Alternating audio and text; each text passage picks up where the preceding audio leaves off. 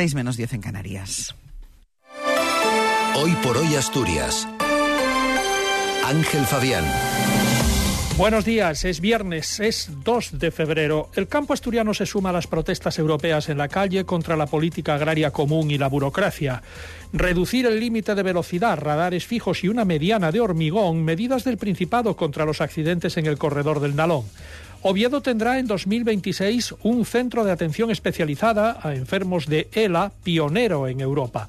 El tiempo además nos ha traído, no nos ha traído cambios significativos. Eh, las temperaturas se parecen mucho a las de ayer. Tenemos 5 grados en Oviedo, 7 en Gijón, Cangas de Onís y Luarca, 6 en Avilés, 4 en Mieres y en Langreo y 8 en Llanes. Eh, la predicción es de intervalos nubosos, brumas y bancos de niebla al principio y final del día en el interior Temperaturas máximas en ligero descenso en el interior y sin cambios o con ligeros ascensos en el litoral, heladas débiles en las cumbres de la cordillera y en el litoral vientos flojos a moderados del este, en el interior vientos flojos de componente este. El tiempo pues va a permanecer bastante estable en los próximos días.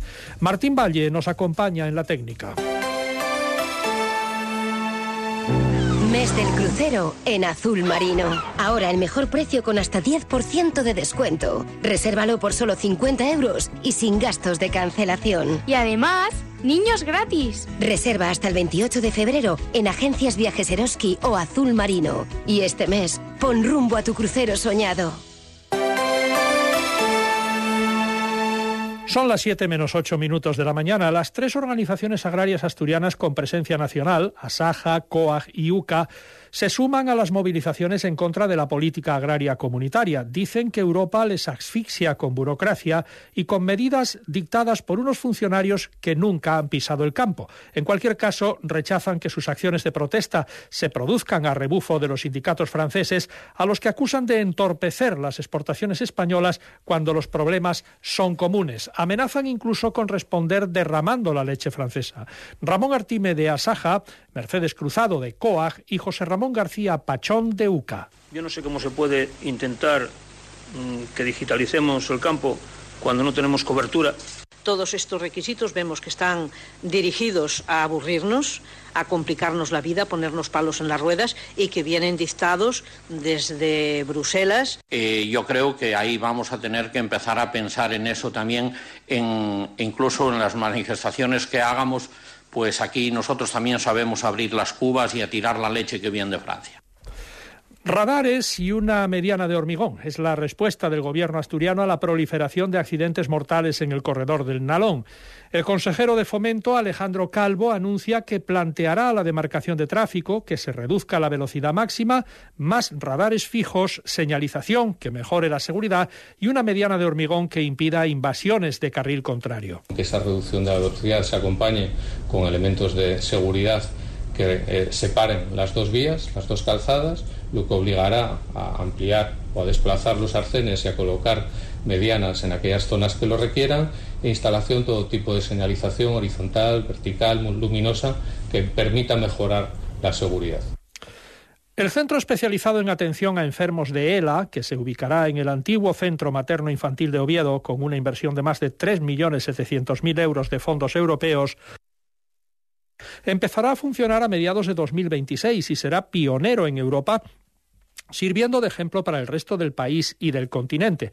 Así lo ha afirmado el ministro de Derechos Sociales, Pablo Bustindui, que ayer visitó las instalaciones del futuro centro. Actualmente, en Asturias hay más de un centenar de personas que sufren esclerosis lateral amiotrófica, ELA, y el centro acogerá a 15 pacientes al mismo tiempo que vivirán allí y podrán estar acompañados por sus familias. Según el ministro, se trata de un ejemplo del cambio de modelo de cuidados. Esto forma parte de ese cambio de modelo de cuidados que apuesta por una escala humana, que apuesta por modelos de convivencia para los pacientes y por tanto se aleja del modelo institucional de macroresidencias y busca generar las condiciones más parecidas a un hogar posibles para los pacientes, así que está previsto que sea un número reducido de plazas y que la atención sea personalizada durante 24 horas y, como decía, poniendo en el centro las necesidades de cada uno de los pacientes.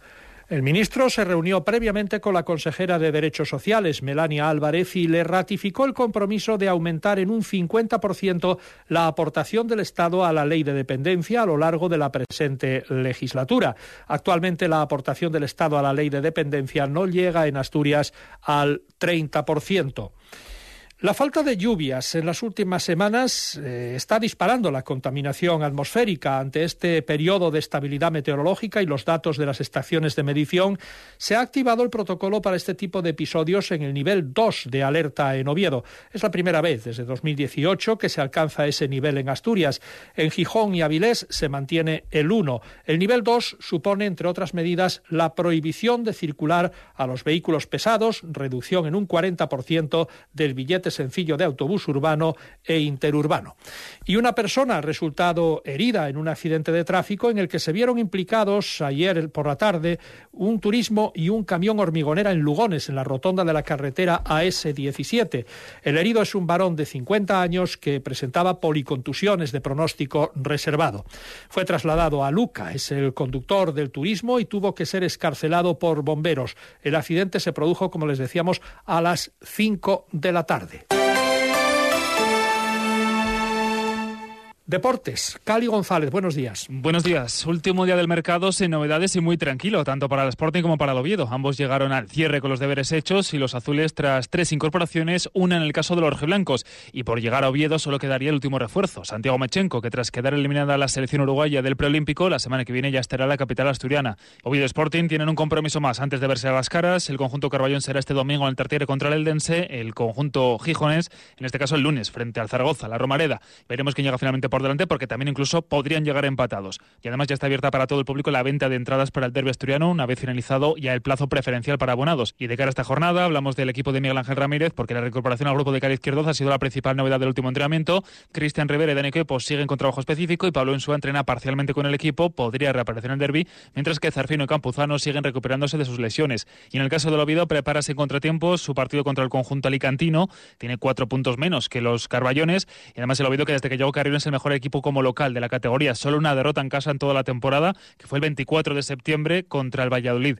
Y para ese compromiso contra el Eldense, Carrión tendrá cinco bajas. Mario Hernández, Rodri Tarín, Alex Millán, Camarasa y Luismi. Por último, destacamos que este fin de semana, el domingo a las 12, habrá derby femenino en San Claudio entre el Oviedo del Sporting. Bueno, pues con el deporte hemos cerrado nuestro primer contacto con la actualidad de Asturias en esta edición de hoy por hoy del viernes 2 de febrero, que empieza como viene siendo habitual en las últimas semanas, sin lluvia, con algo nubosidad y con temperaturas de 5 grados en Oviedo, 7 en Gijón y 6 en Avilés. Faltan dos minutos para las 7 de la mañana.